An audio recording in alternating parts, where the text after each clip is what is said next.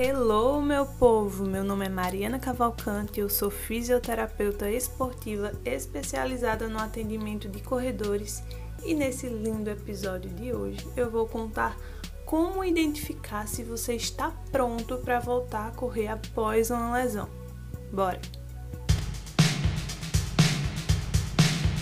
Imagina que você está correndo e seu corpo precisa fazer basicamente quatro coisas bem feitas ter resistência para correr por longos períodos, ter força para sustentar o exercício de impacto, ter potência para se impulsionar para frente e precisa também absorver bem o impacto.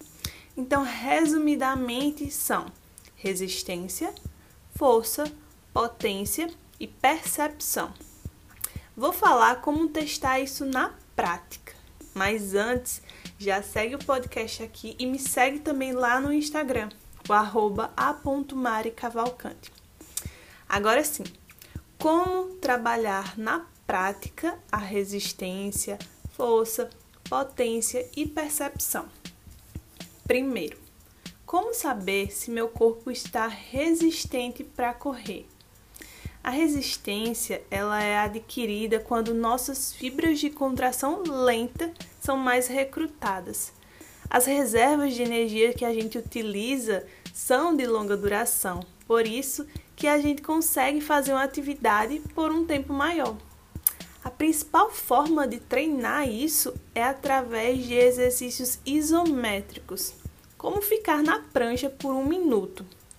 Se você não conseguiu nem 30 segundos, é importante reavaliar os exercícios que você está utilizando de forma preventiva, certo? Segundo ponto, como saber se meu corpo está forte?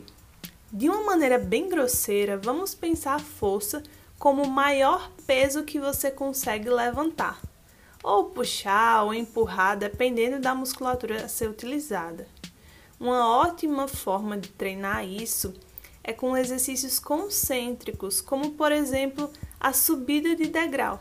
Você coloca o pé em um degrau de mais ou menos uns 15 centímetros e se projeta para cima só com a força da coxa da perna de cima. Faz isso por um minuto em um ritmo constante. Se isso for muito difícil para você, já é um passo mais perto da lesão. Terceiro, como saber se meu corpo está potente? A potência é adquirida quando nossas fibras de contração rápida são mais recrutadas. Todo exercício de salto trabalha a potência. Então, um exemplo de exercício é você pular no lugar com as duas pernas, também por um minuto em um ritmo constante. Sentiu dor? Não manteve a constância? Cansou muito rápido? Então é necessário identificar o real problema e o fisioterapeuta é um profissional capacitado para isso. Quarto, como saber se eu tenho percepção corporal? Ter percepção corporal é você conhecer seu corpo. Um exercício bem interessante que passo para a maioria dos meus corredores é levantar da cadeira com uma perna só. Você deixar uma perna apoiada e você se levanta da cadeira. Mas Mari, esse é um exercício de força. Sim, eu sei. Mas tem muita gente que tem dificuldade em identificar quais musculaturas vão ser utilizadas, como realizar o movimento de uma forma mais correta. Então eu uso também esse exercício como sendo de percepção corporal. Pronto.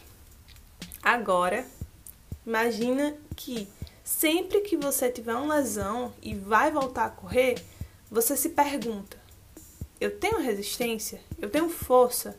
Eu tenho potência? Eu tenho percepção corporal? Se sim, ótimo, pode voltar a correr sem medo. Mas se não, se tiver dúvida em algum desses pontos, vamos reavaliar? Ao persistirem os sintomas, o fisioterapeuta deverá ser consultado.